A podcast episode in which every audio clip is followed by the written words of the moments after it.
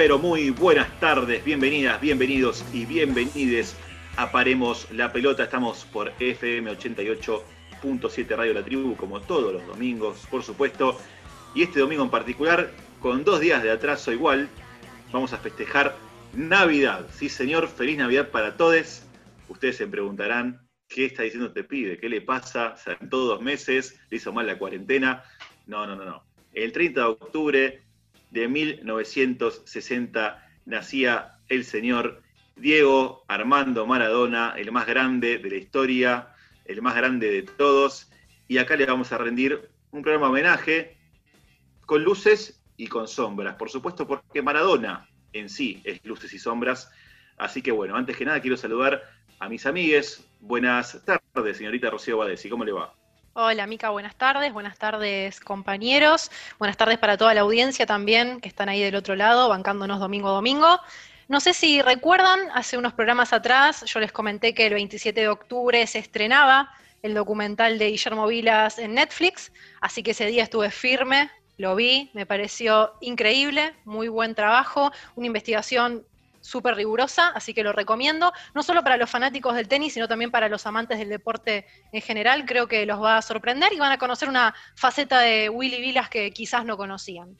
Buenísima recomendación, Rob, buenísima. Y aparte, bueno, si hablamos de grandes entre los grandes, ¿no?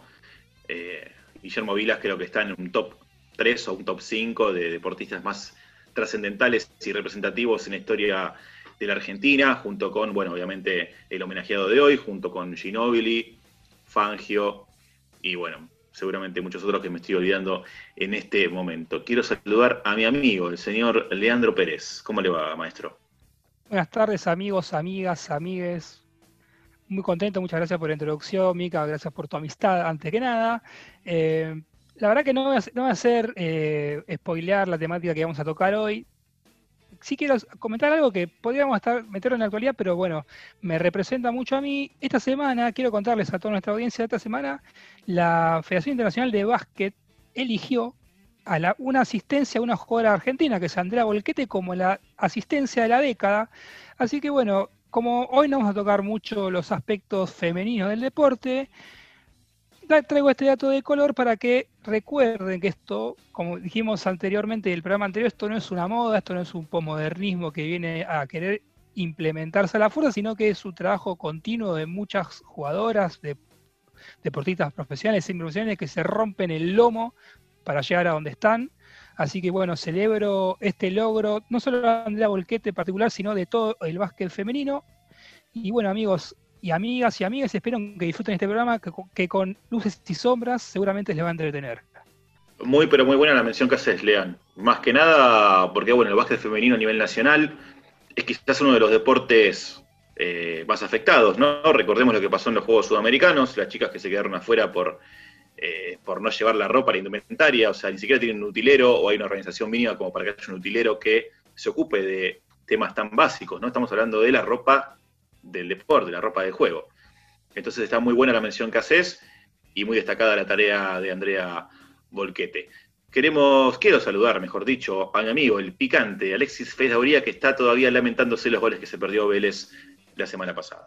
Buenas tardes, amigos, Radio Escucha, feliz Navidad a todos y ya que estamos en recomendaciones, como bien decía Mica, les recomiendo una película de terror que vi el, el miércoles Vélez Peñarol. Eh, el actor principal es Pablo Galdames. Eh, es una película que, capaz que le aburra a algunos, pero es una gran película de terror para toda la familia. Eh, y si querés quedar mal con tu suegra, suegro, ponéselo el domingo para que para que, que, para cagarles el domingo directamente. Así que bueno, Mica, eso es lo que tenía que decir para esta introducción. Espero que, que ojalá mejore el equipo para el próximo partido, pero bueno, que no juegue Galdame, lo único que pido. Mira lo que pido. Mira hasta dónde llego. Pero bueno, Mica, eh, así están las cosas. Pero explícame, Ale, o sea, antes era Heinze, ¿no? O sea, todo, toda tu bronca estaba destinada hacia Heinze. ¿Y ahora qué pasa con Galdames? Con, con Galdames, es un, es un pibe. No, es horrendo. Tiene. Necesita más o menos un calefón en el pecho para jugar. Y. Mm, eh, no, no, no concreta buenos pases, no defiende, no, no hace nada. Y, y el técnico lo puso, cabe aclarar, voy a criticarlo, el técnico lo puso titular, como lo ponía el anterior técnico. Así que, así que bueno, ojalá que haya servido este partido para, para que coma un poquito banco o juegue con, las reservas. Pero bueno, eh, así estamos, eh, Mica. Y, vamos a hacer otro, otra reflexión acerca de lo ocurrido en la semana con, con lo que pasó en Guernica, un hecho muy lamentable de que ahora el gobierno eh, se le da de, respetar las instituciones.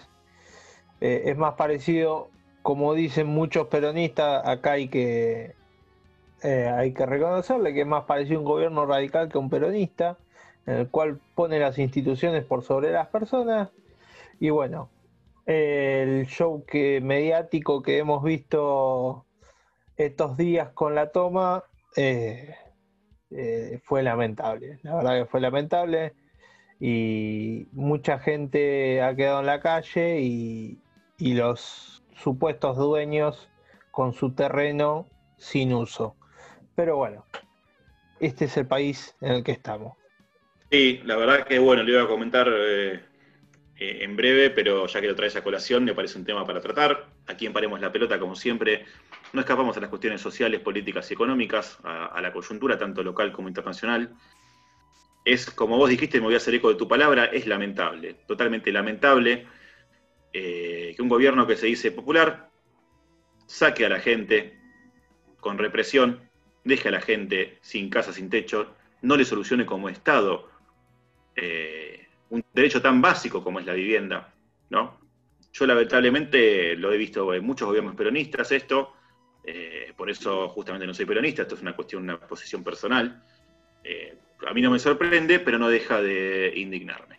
Después de esta mini reflexión, quiero saludar al señor Ignacio Solano. ¿Cómo le va, maestro? ¿Qué tal, Mica? ¿Qué tal, compañeros? Un saludo para todos, para todos los que escuchan, como siempre, domingo a domingo. Eh, sí, comparto lo que, dije, lo que dijiste vos, lo que dijo Ale. Quiero también sumar el repudio al tratamiento que se tuvo en algunos medios, que nosotros criticamos siempre que cuando son medios que no, consumimos o que no estamos tanto de acuerdo, hablan siempre de enfrentamientos, como se dan estas situaciones. No son enfrentamientos, es represión, es atacar al pobre, el que menos tiene. Lamentablemente eh, este, esto, pasa hace mucho tiempo en este país. Eh, parece que es una política de Estado, la represión contra el pobre, eh, y lamentablemente las cosas parecen que no, no cambian nunca para ellos. Y haciéndome eco de lo que dijo Ro en cuanto a recomendaciones, quiero hacer extensivo y recomendarles el manual del juego. Yo se, lo hice a ustedes en, por mensaje privado, pero es una serie muy buena que son cinco capítulos nada más, uno para cada entrenador, que fija, que fija en, los, en cómo cada uno de los entrenadores, entre los que se encuentran Mourinho, Doc Rivers, Jack Ellins, que es la entrenadora de la selección femenina de Estados Unidos de fútbol, eh, sus principales conceptos, sus fortalezas, sus debilidades, cómo le llega a sus dirigidos, me parece que está muy interesante y duran 35 40 minutos cada capítulo, son, está muy, muy lindo para verlo.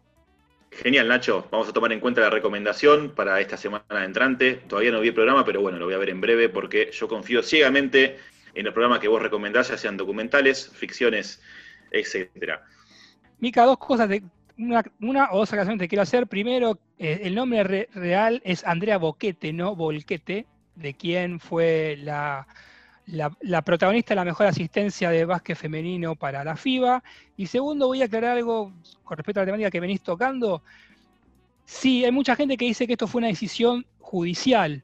La decisión del gobierno fue de pasarle por encima un chaperío y de quemarle las pocas cosas que tenía la gente que estaba en el predio. Eso sí fue una decisión política, no fue una decisión judicial. Solamente eso quería aclarar.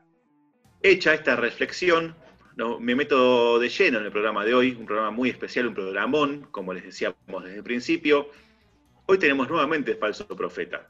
¿Por qué? Porque, de acuerdo a la línea que sigue este programa, decidimos empezar primero por la sombra del Diego, o por una de las sombras del Diego, y no por las luces. para luces tenemos prácticamente una hora.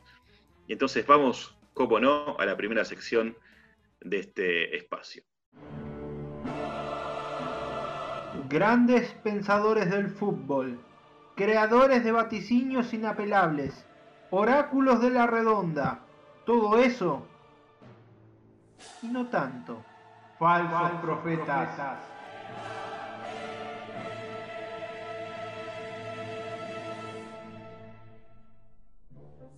Bueno, vale, un poco la gente ya debe saber quién es el protagonista, pero contanos un poco más, a ver. Sí, eh, nació en el año 1960, eh, fue el mejor jugador de todos los tiempos, eh, un genio de la pelota.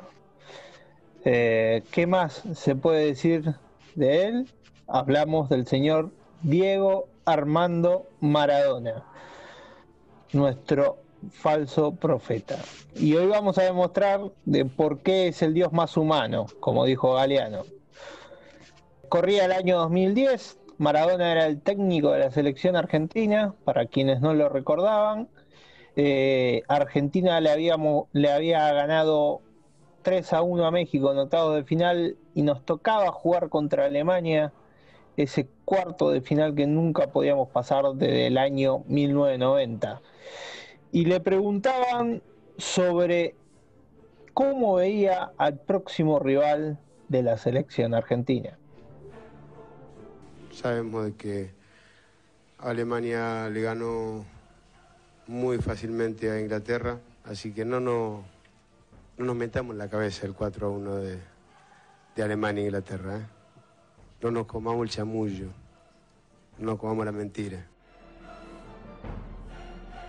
Bueno, Mica, como dijo Tuzán, puede fallar. Alemania, candidatazo a campeón. 4 a 0.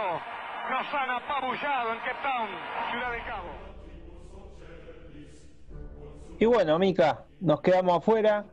Eh, por algo se dice que Maradona es el dios más humano, porque él puede errar, él puede caerse varias veces y esta fue una de las caídas que tuvo en su vida. No la única, pero fue una caída bastante fuerte. Sí, convengamos que cuando el Diego se lastima o lo lastiman, nos lastiman un poquito también a todos nosotros, ¿no? Pero en este caso fue algo casi literal, porque fue la selección, una selección que había generado muchísima expectativa, muchísima ilusión. Eh, más que nada por el momento también que estaba viviendo el país. Uno no puede, es muy difícil disociar lo que fue esa selección respecto a lo que se estaba viviendo a nivel económico, político, social en el país, el auge del kirchnerismo, se podría decir, eh, la popularidad enorme de Cristina, la fiesta del Bicentenario, la despedida en la cancha de River contra Canadá de la selección, eh, Fito Páez tocando y cantando el himno, eran como muchas cosas a nivel patriótico, eh, bien entendido, no patriótico desde el lado nacionalista eh, neonazi, sino patriótico desde el lado de, la, Argentina poniéndose de pie definitivamente después del proceso del 2001, eh, del argentinazo, de la crisis, ¿no? Digo, algo como este, como este paralelismo, o mejor dicho, como esta contextualización, como para entender un poco cómo venía empujada esa selección en ese mundial. Ahí creo que Maradona tuvo un, problema de planteamiento de partido, de, confiarse de que iba a ser un partido igual con México y de que iba a jugar todos los partidos igual. Y él el mismo año había jugado un partido con Alemania, le había ganado 1 a 0 y había jugado un, un dibujo táctico defensivo, esperándolo a Alemania, sabiendo que eran superiores y, había ganado bastante bien, uno hacer un partido bastante difícil. Eh, uno se pensaba que capaz que, claro, el gol lo, había hecho Higuaín y mm, eh, uno se pensaba que iba, iba a jugar de la misma manera, pero no, jugó bastante abierto y nos comimos cuatro pepas, eh, pero mal, muy mal. fue un partido, uno de los peores partidos de la historia de los mundiales de, Argentina, para decirlo. Pero, pero bueno, er, errar es humano, así que ojalá que el Diego haya aprendido de esa lección. yo quería traer a colación que un poco lo que los dichos del Diego venían a eh, el robo, si se quiere, que tuvo Inglaterra en los octavos de final contra Alemania, porque no le corran un gol claro a Lampard, creo que fue, que era el significado del empate 2 a 2. Eh, y bueno, ese partido Alemania lo termina ganando 4 a 1, si no me falla la memoria. Y bueno, sí, una pena ese mundial porque a mi entender fue el, uno de los últimos mundiales en que los jugadores llegaban en su mejor momento. Tanto Messi, Higuaín, los delanteros estaban en su mejor momento. La fase de grupo se pasó tranquila, jugando bien contra Nigeria un partidazo, contra Corea lo mismo.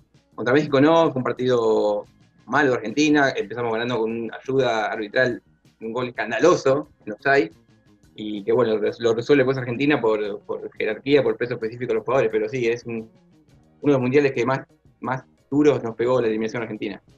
Concuerdo con, todos ustedes, amigos, y voy a retomar algo que dijo Ale, que también demuestra cómo Diego muere con la suya, ¿no? Desde mi perspectiva, el plantel de Sudáfrica estuvo bastante flojo armado.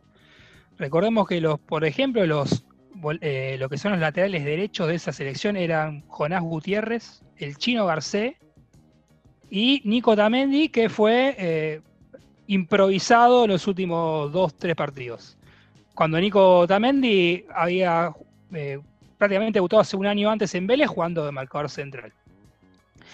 Y la particularidad que tiene, y, recalco esta posición en particular porque ese mismo año, en junio, el Inter de Mourinho había ganado la Champions League con Javier Zanetti en, un en su esplendor, jugando de volante central, sí, pero eh, con una jerarquía desde lo, mental que el Pupi no tenía. Pupi era un tractor cuando apenas debuta, cuando hizo casi toda su carrera en la, mayor, y ya tenía más criterio de juego, lo cual le podría haber dado ese partido, en el caso que, que Zanetti jugó, esto es todo hipotético, ¿no? Eh, una, si quiere, una, una consistencia defensiva más y más eh, concisa, valga la redundancia, de lo que tuvo la selección, porque como bien dijiste vos, Mica, el, gol de Müller viene, viene de una falta de ese, de ese costado, costado izquierdo, gol de Müller. Y bueno, eso para mí, este, esta forma de conformación del, plantel que hizo Diego, todos se acuerdan del chino Garcés, Garcés trae alfajores, que era el cebador de mates. Eh, eso es Diego, es casarse con los suyos y morir con las botas puestas.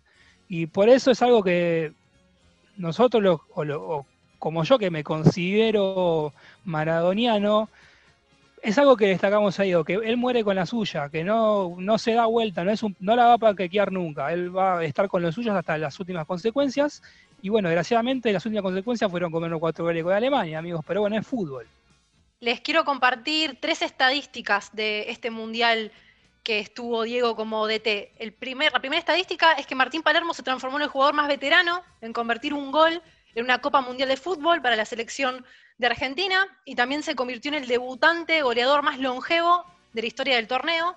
Eh, la segunda estadística es que Gonzalo Higuaín pasó a ser el tercer jugador argentino en anotar tres goles en un mismo partido por mundiales. Y por último, por segundo mundial consecutivo, Argentina venció a México en octavos de final y quedó eliminada en la siguiente instancia por Alemania. Bien, bien, sí. Esos datos que tirás son muy certeros. Martín Palermo, bueno, lo amo, lo adoro. No puedo hablar subjetivamente de Palermo, por más que sé que es un jugador que trasciende clubes de alguna forma. Eh, recuerdo cómo grité, una de las máximas alegrías de ese mundial lejos fue el gol de Palermo. Fue el segundo gol de un 2 a 0 contra Grecia, con Argentina ya recontra clasificada y primero en el grupo. Pero el tipo entra y le queda la, pelota en, el pie derecho, le pega horrible, o sea, no, no, le pega bárbaro en realidad, pero pone la pierna de una forma horrible, le sale con comba al segundo palo, un golazo. Después de Higuaín también recuerdo los tres goles que le hace a Corea del Sur. Eh, digamos, todos creo que nos ilusionamos ahí en cuanto a, bueno, tenemos nueve, va a ser el goleador. Hizo muchos goles, después tuvo sus claroscuros también. Y bueno, lo de México y Alemania, sí, lo de México se cortó ahí, lo de Alemania en los mundiales siguió y lamentablemente terminó también de la peor manera en el Mundial 2014. No vamos a ahondar en tan triste recuerdo. Lo que sí quiero destacar también es cómo volvió esa selección, eliminada en cuartos de final, volvió a Ezeiza y la gente apiñada de a miles en el aeropuerto Ministro Pistarini, todos gritando al unísono, Maradó, Maradó. Dicen que escapó de un sueño en casi su mejor gambeta. Que ni los sueños respeta, tan lleno va de coraje, sin demasiado ropaje y sin ninguna careta. Dicen que escapó este mozo del sueño de los injeta, que a los poderosos reta y ataca a los más villanos sin más armas en la mano que un 10 en la camiseta.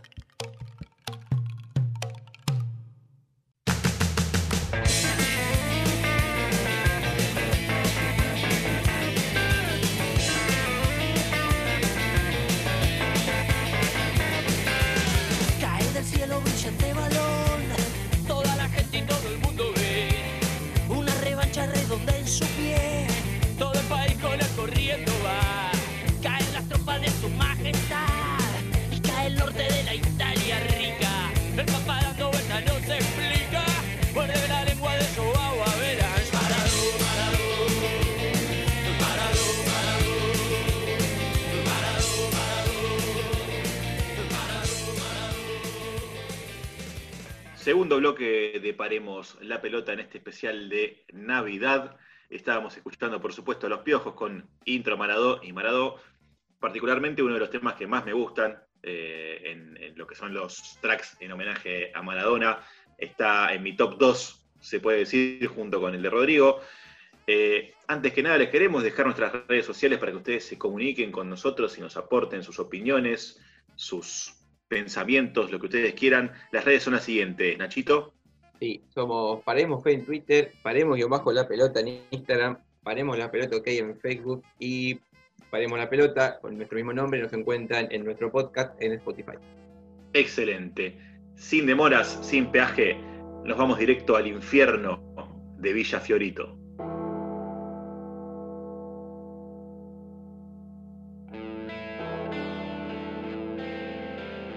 Señoras y señores, bienvenidas, bienvenidos y bienvenides a FM 88.7 Radio La Tribu. Bienvenidas, bienvenidos y bienvenides. Aparemos la pelota. Bienvenidas. Bienvenidos. Bienvenides. En esta Navidad a Rebeldes con causa.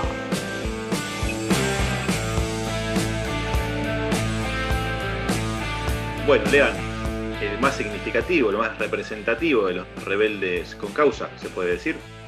Sí, Mica, así es. Y también para mí, mí es el más representativo de estos protagonistas que queremos destacar en esta sección, que estuvieron relacionados con el infierno, ¿no? Porque Diego sí, verdad, experimentó el infierno en vida. Eh, eso como su faceta personal. Y también, bueno, por actitudes que tuvo, también eh, representó el infierno en vida para mucha de su, de su grupo familiar más, más, más, más allegado y también gente que, con la que se relacionó eh, a lo largo de su trayectoria, tanto deportiva como personal. Y es algo que lo que venimos a destacar hoy, ¿no? Estos, como hablábamos al principio, estas luces y sombras que, que rodean a la figura de, de, de que ese protagonista de, de con Causa de, la, de hoy, que es nada más y nada menos que Diego Armando Maradona, Dios, Pelusa, como ustedes quieran decirle. Eh, no vamos a hacer un estadístico sobre lo que es la carrera deportiva y social, si quiere, o, política de Diego, vamos a, o por lo menos lo que, lo que voy a intentar yo destacar es eh, poner en discusión esta, esta figura del rol del ídolo deportivo, ¿no? Esta figura que se le atribuye a Diego, eh, de la cual Diego tiene que hacerse cargo y ser un ejemplo para la sociedad cuando él realmente es un pibe nacido en Villa Fiorito, básicamente, que tuvo la suerte de ser el mejor futbolista de todos los tiempos. Pero bueno, ahora vamos a entrar un poquito más en ese aspecto. Diego Armando Maradona nació en el Policlínico Evita del, del municipio de Lanús, en la provincia de Buenos Aires, un 30 de octubre de 1960, por lo que el viernes pasado Diego cumplió sus 60 años, sus primeros 60 años y esperemos que sean muchos más. Es, como todos saben, el orgullo de Villaferito, eh, que en realidad pertenece a los de Zamora, partido ligado al de Lanús. y que es, también una de las zonas más postergadas de ese distrito, ¿no? Eh, sobre todo lo que es las eh, por fuera del centro de Lomas son zonas bastante postergadas históricamente por todos los colores políticos que manejaron aquel municipio. Vamos a contarles los datos más importantes estadísticos de Diego para después ya centrarnos y adentrarnos en lo que queremos destacar hoy.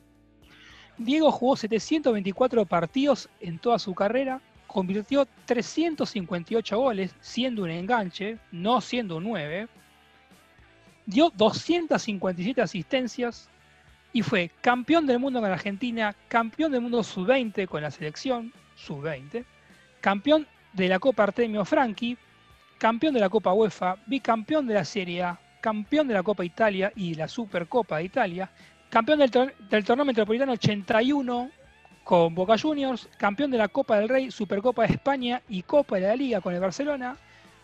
Fue balón de oro honorífico en aquella recordada disputa, creo que fue a principios del siglo, con, eh, con Orrey Pelé, que fueron otorgados una especie de balón de oro honorífico a ambos dos para que queden todos contentos, sobre todo la FIFA, ¿no? que no quería que Diego sea declarado el mejor futbolista de todos los tiempos.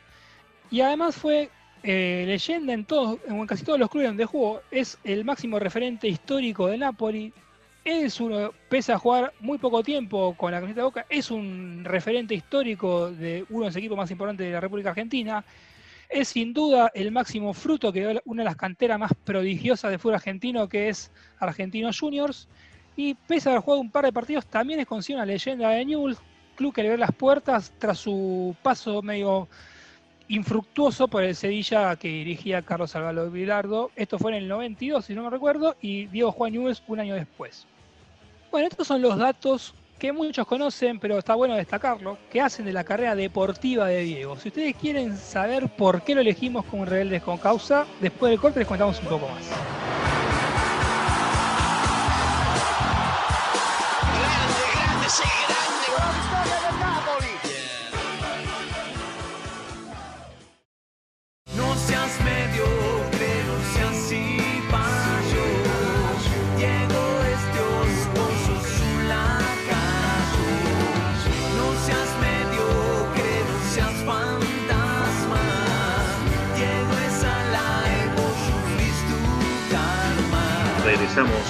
La Pelota.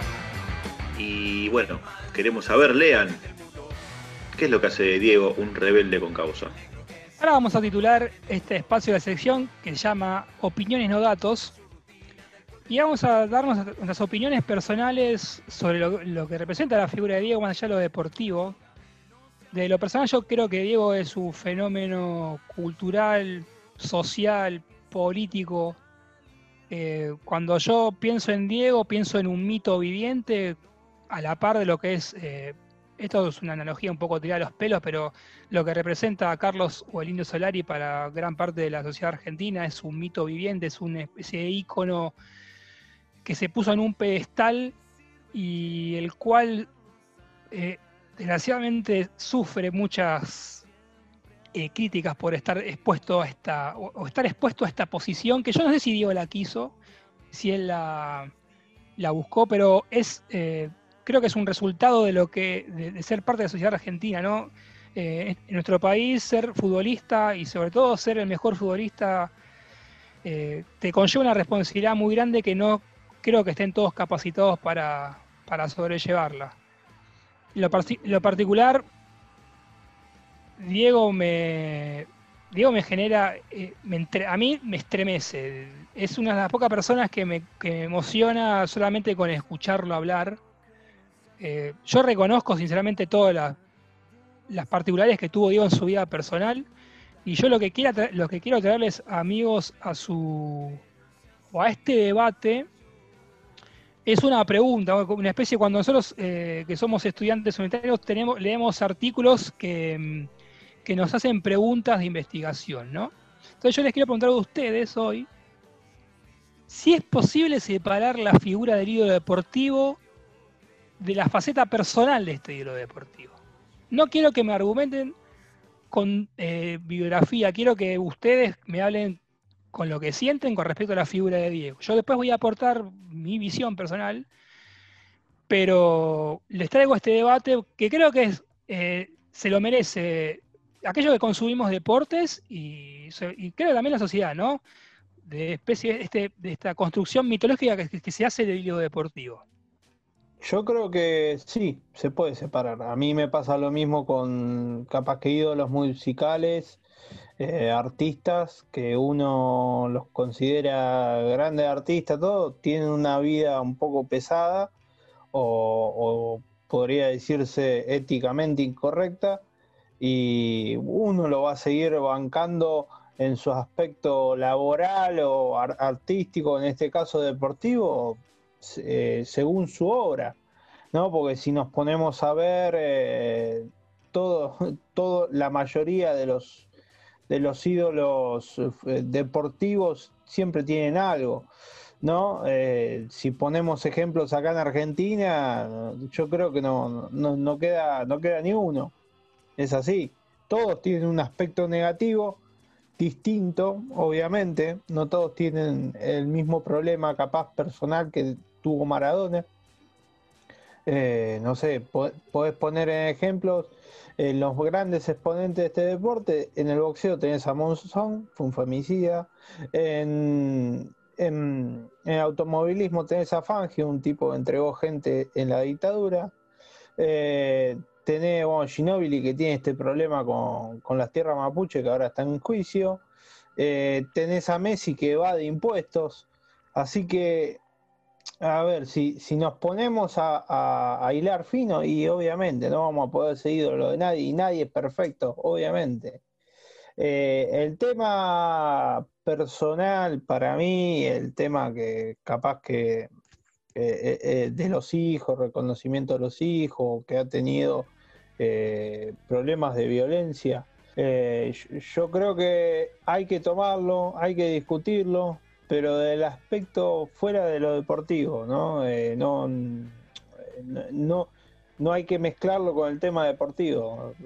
Es por eso que, muchas veces se confunde cuando se habla de Maradona. Obviamente nos pasa a nosotros que al tener un, una imagen, a- como bien decía Lea, sobre el indio Solari también me pasa lo mismo.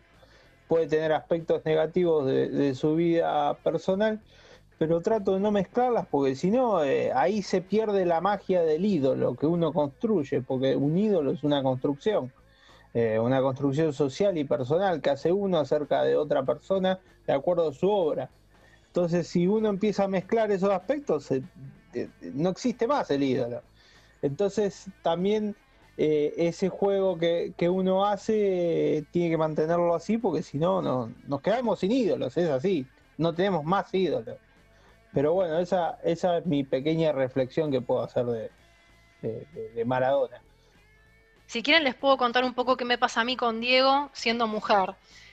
Eh, yo me acerqué al deporte a los 11 años más o menos, me volqué más al tenis, pero en general a los 11 empecé a mirar varios deportes y Maradona es un ídolo, eso es indiscutible.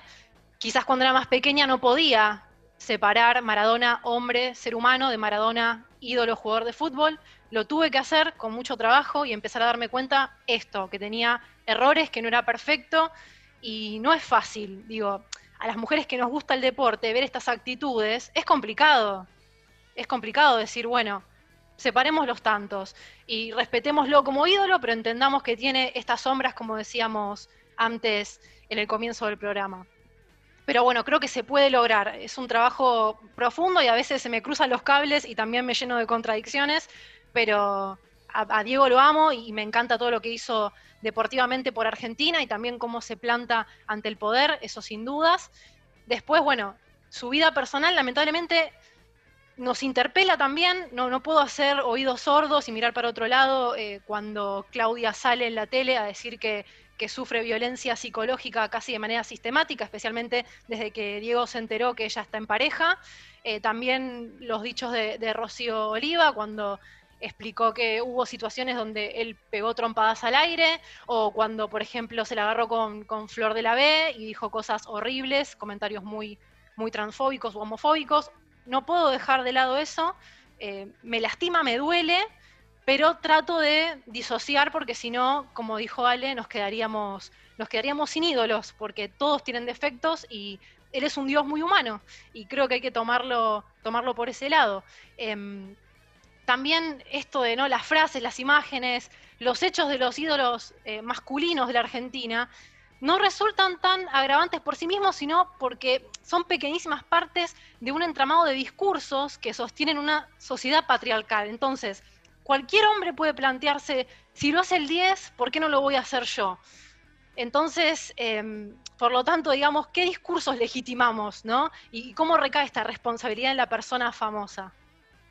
Bueno, compañeros, qué difícil y qué lindo hablar del Diego. eh. No sé, muy difícil tratar de imaginar algo coherente, pero sí me pasa que respondiendo a lo que dice Lean, por un lado sí creo que es posible separar al ídolo del personaje si se quiere, y al mismo tiempo no, porque la persona es una sola, pero sí creo que uno puede tomar eh, las luchas, lo que, a lo que ha llevado el Diego adelante, siendo uno de los pioneros eh, en que los futbolistas tengan su propio sindicato, plantándose ante la FIFA en varias ocasiones, eh, diciéndole por qué nos hacen jugar a las 2, 3 de la tarde en México cuando hace 38 grados de calor para que en Europa lo miren sentados a las 9 de la noche de los partidos.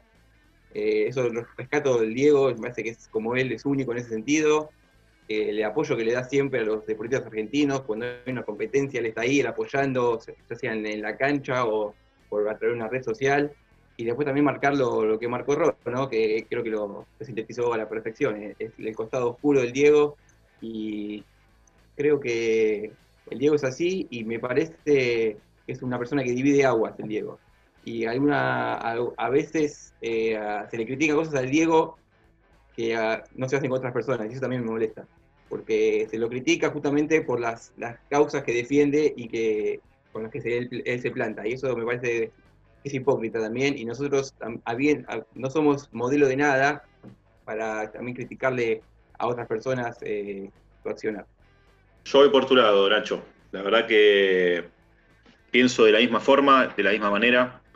Para mí sí se puede y no se puede. Al mismo tiempo, contradigo la esencia de Diego, porque Diego es blanco o negro, como él lo dijo muchas veces. Eh, incluso lo dijo contradiciendo su propia forma de ser, porque el Diego, digamos, ha tenido muchos, muchos vaivenes, muchos grises, pero bueno, en general el Diego siempre ha sido blanco y negro.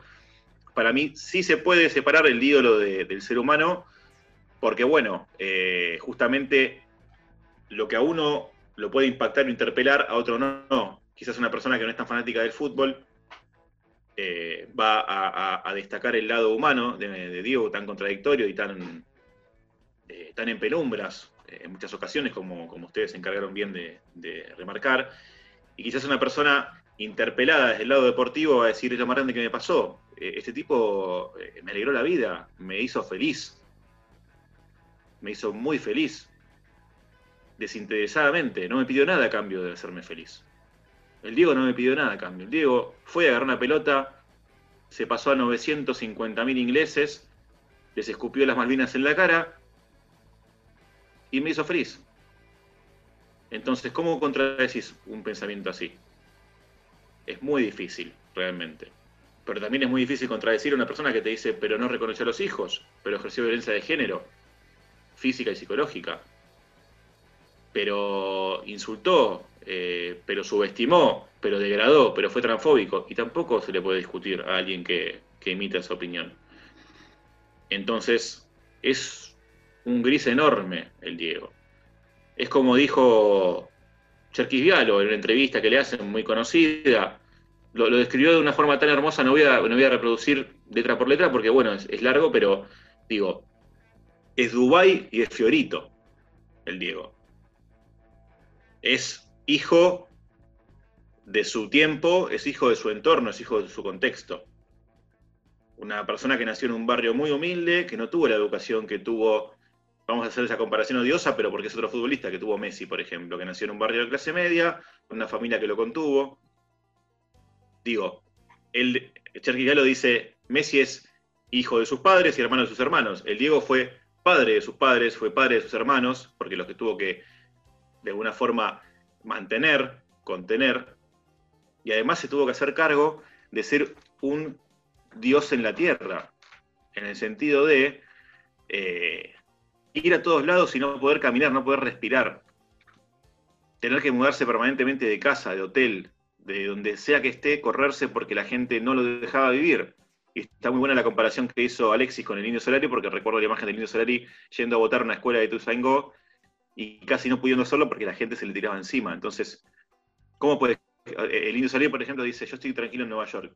Y hay gente que dice, ay, sí, que el clásico burgués. ¿Qué clásico burgués? Yo te quiero ver a vos, lo quiero, quiero ver una persona que no puede caminar por la cuadra de su casa porque se le abalanza la gente. Eso pasa con Diego, lo vimos en Argentina, lo vimos en Nápoles, lo vimos en la India, lo vimos en, un, en todo el mundo prácticamente. En todo el mundo.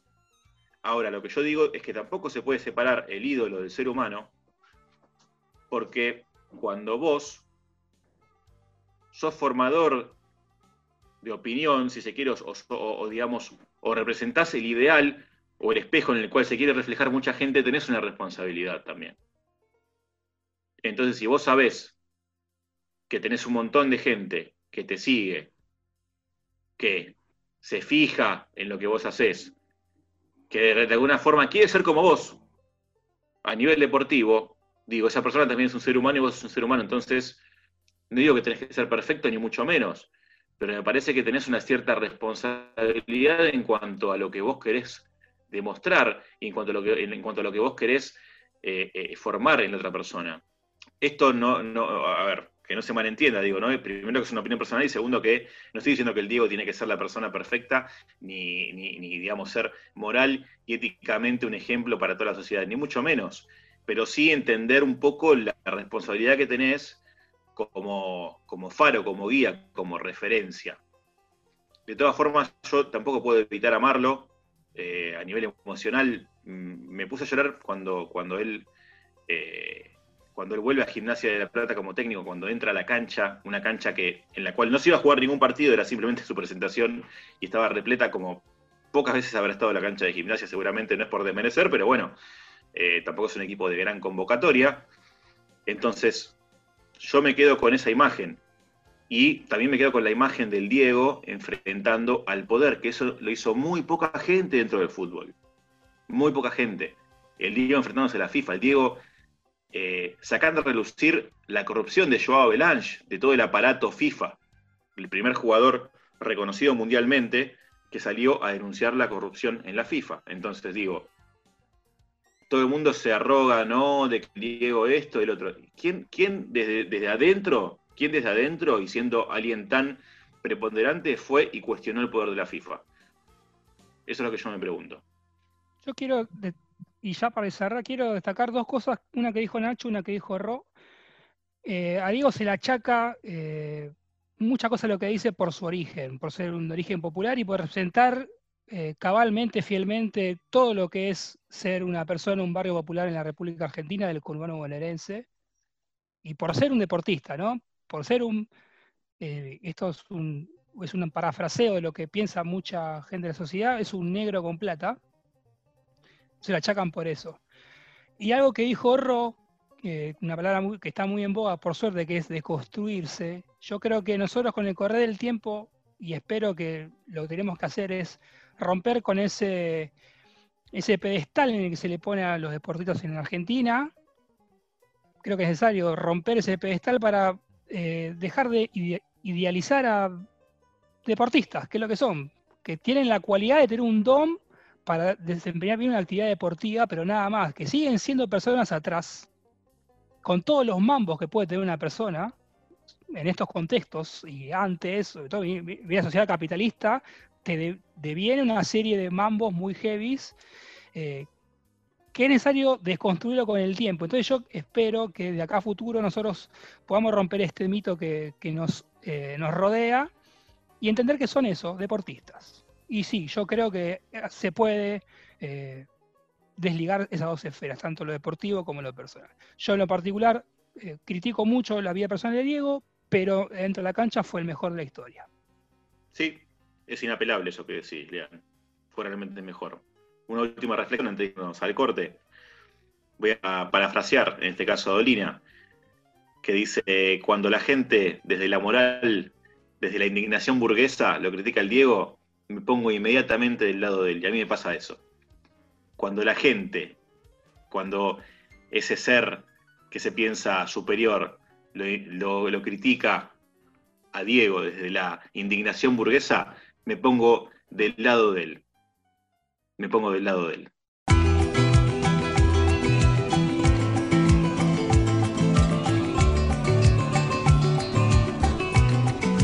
Si yo fuera Maradona, viviría como él. Si yo fuera Maradona, frente a cualquier portería. Si yo fuera Maradona, nunca me equivocaría. Si yo fuera Maradona, perdido en cualquier lugar. La vida es una tómbola, de noche y de día. La vida es una tómbola y arriba y arriba. La vida es una tómbola, de noche y de día. La vida es una tómbola, y arriba y arriba. Si yo fuera Maradona,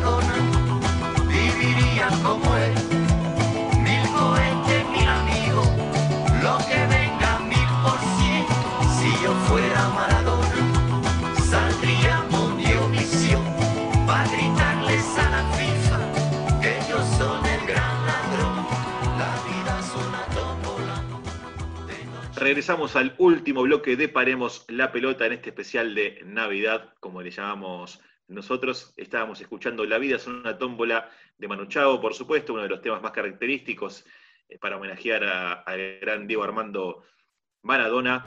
Antes que nada le queremos dejar nuevamente nuestras redes, son las siguientes. Nacho.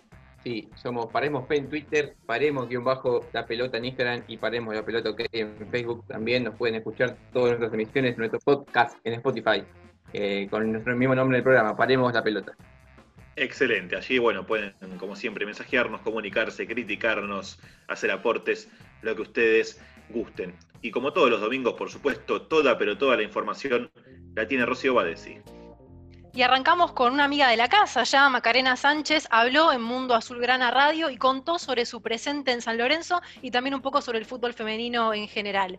Si bien todas las jugadoras pudieron mantenerse en forma durante las prácticas virtuales, la ayuda de otros campos también fue fundamental para las dirigidas por Matías Giugno.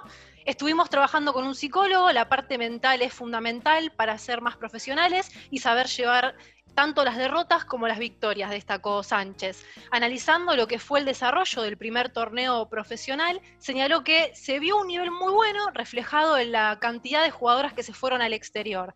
Tenemos que tratar que el fútbol femenino se desarrolle en las infancias para evitar que las jugadoras lleguen a un nivel profesional y se vayan, dejando así un espacio vacío. Macarena hizo un resumen de la inmensa cantidad de cambios que hubo desde la profesionalización de la categoría.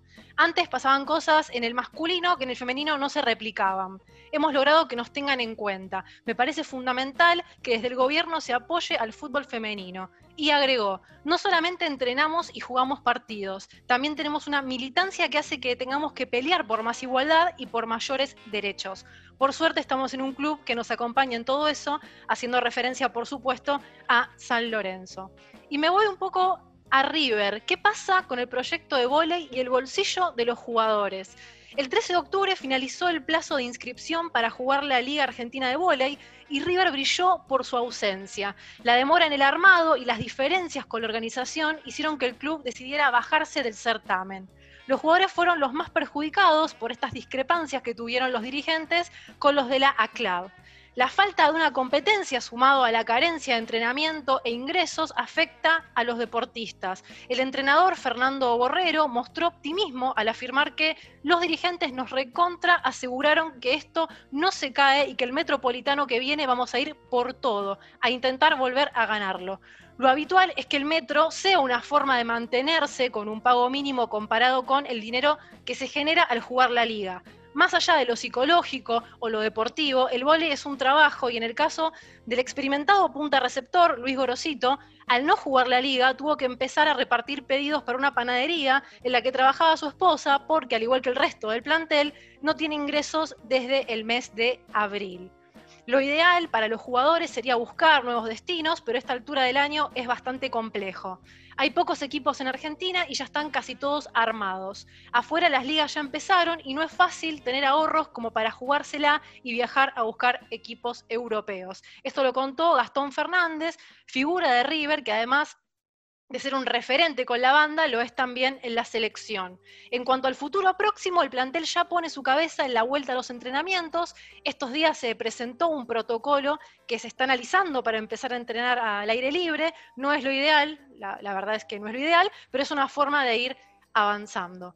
Y por último me retiro con Gerardo Bertein, que se va de la presidencia del COA. El presidente del Comité Olímpico Argentino y miembro del Comité Olímpico Internacional anunció que dejará su cargo tras los Juegos Olímpicos de Tokio 2021 para promover una renovación luego de 12 años. Quiero ver un COA moderno, con gente joven. Hay que empoderar a los que vienen y ser un soldado que seguirá luchando por el bien de los atletas.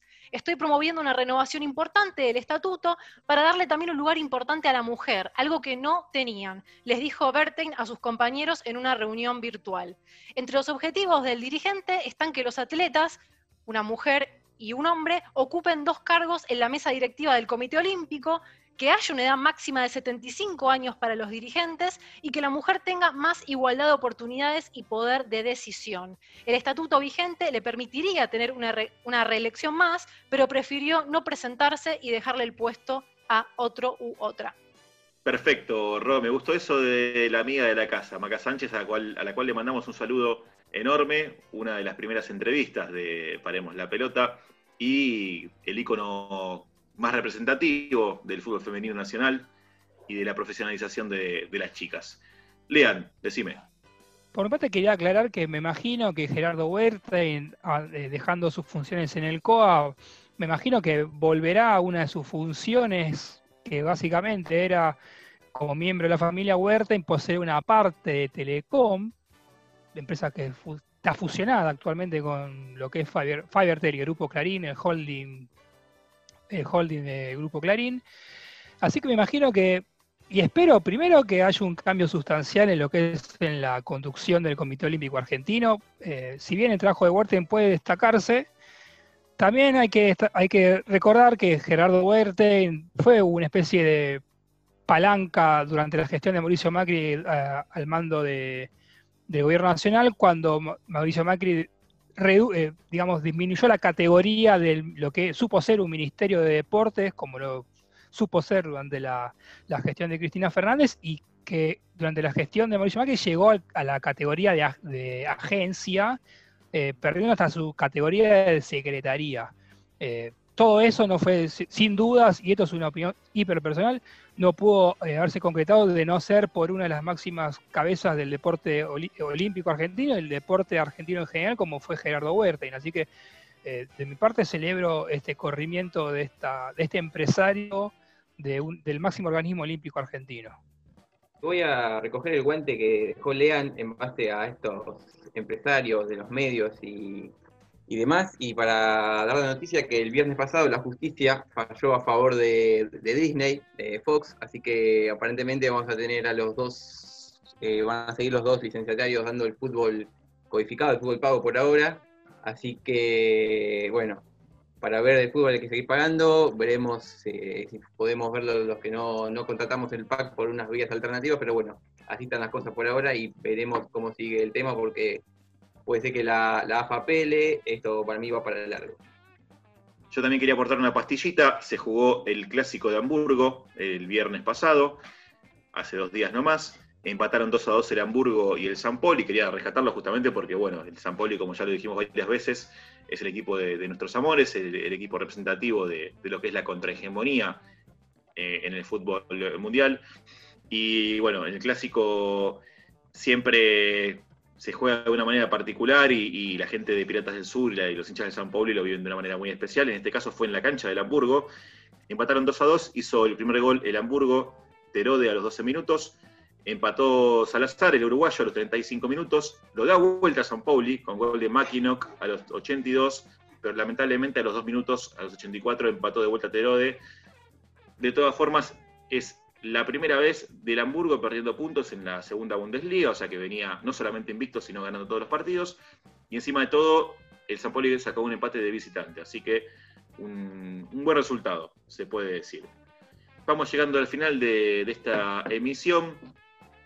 Eh, los oyentes quizás eh, estén un poquito críticos o, o quizás piensen que somos demasiado eh, adoradores de Maradona, lo puedo entender, pero bueno, también nos gusta resaltar las contradicciones. Sabemos que es eh, el Dios más humano de todos, como, como dice la frase famosa, y no queremos dejar de, de destacar su carrera, su acción dentro y fuera de la cancha. Creo que ya, ya han visto el video, o si no lo vieron, bueno, lo pueden ver.